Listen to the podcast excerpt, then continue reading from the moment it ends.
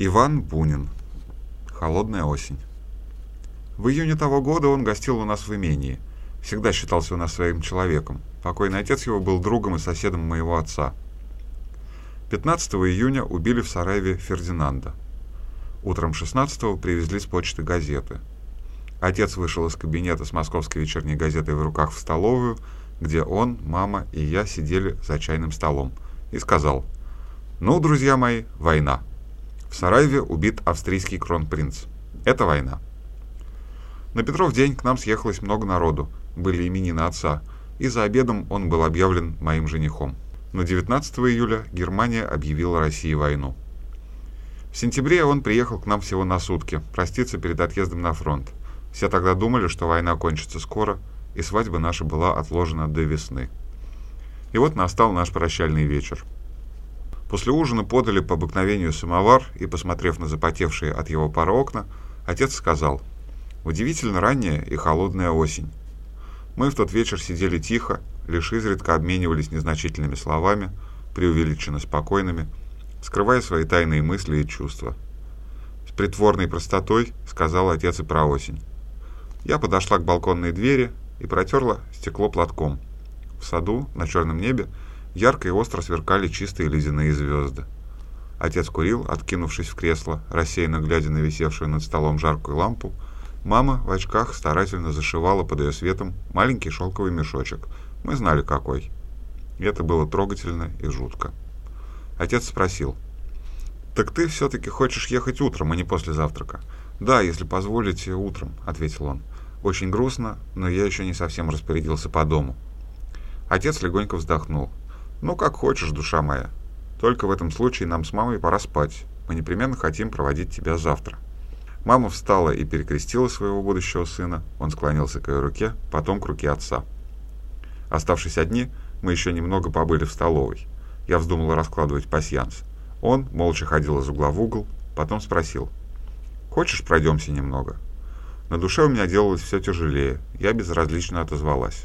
«Хорошо». Одеваясь в прихожей, он продолжал что-то думать, с милой усмешкой вспомнил стихи Фета. «Какая холодная осень! Надень свою шаль и капот». «Капота нет», — сказала я. «А как дальше?» «Не помню. Кажется, так». «Смотри, меж чернеющих сосен, как будто пожар восстает». «Какой пожар?» «Восход луны, конечно. Есть какая-то деревенская осенняя прелесть в этих стихах. Надень свою шаль и капот». Времена наших дедушек и бабушек — Ах, боже мой, боже мой. Что то Ничего, милый друг. Все-таки грустно. Грустно и хорошо. Я очень, очень люблю тебя. Одевшись, мы прошли через столовую на балкон, сошли в сад. Сперва было так темно, что я держалась за его рукав. Потом стали обозначаться в светлеющем небе черные сучья, осыпанные минерально блестящими звездами. Он, приостановясь, обернулся к дому. «Посмотри, как совсем особенно по-осеннему светят окна дома. Буду жив, вечно буду помнить этот вечер. Я посмотрела, и он обнял меня в моей швейцарской накидке. Я отвела от лица пуховый платок, слегка отклонила голову, чтобы он поцеловал меня. Поцеловав, он посмотрел мне в лицо. «Как блестят глаза», — сказал он. «Тебе не холодно? Воздух совсем зимний. Если меня убьют, ты все-таки не сразу забудешь меня?» Я подумала, а вдруг правда убьют? И неужели я все-таки забуду его в какой-то срок? Ведь все в конце концов забывается. И поспешно ответила, испугавшись своих мыслей. «Не говори так, я не переживу твоей смерти». Он, помолчав, медленно выговорил. «Ну что ж, если убьют, я буду ждать тебя там. Ты поживи, порадуйся на свете, потом приходи ко мне». Я горько заплакала. Утром он уехал.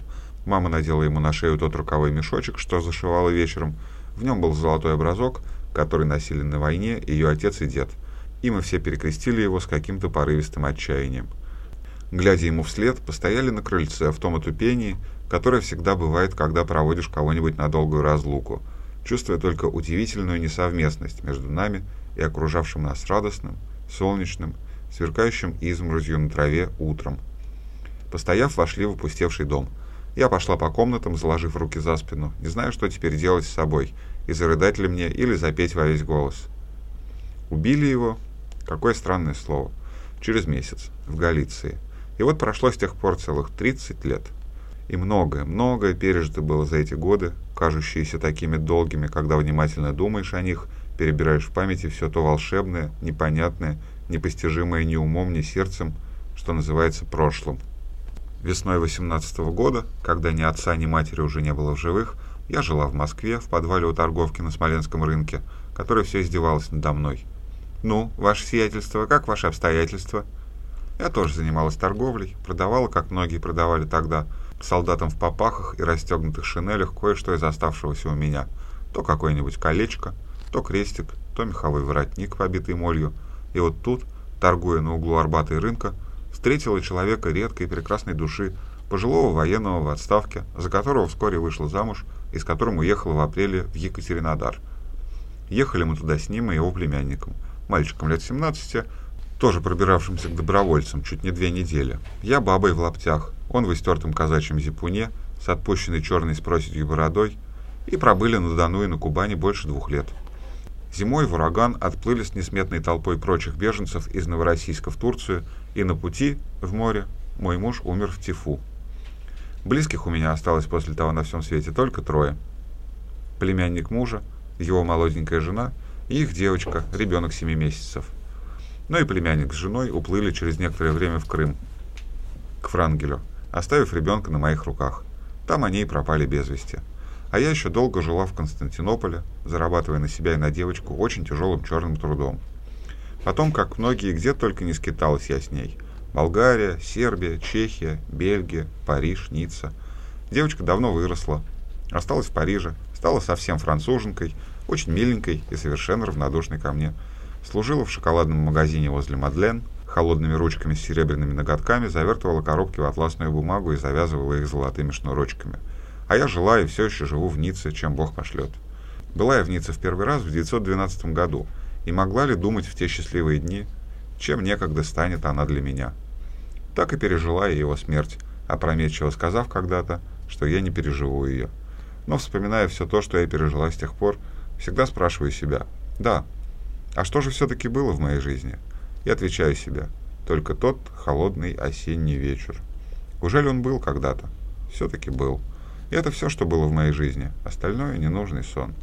И я верю, горячо верю. Где-то там он ждет меня, с той же любовью и молодостью, как в тот вечер. Ты поживи, порадуйся на свете, а потом приходи ко мне. Я пожила, порадовалась. Теперь уж скоро приду.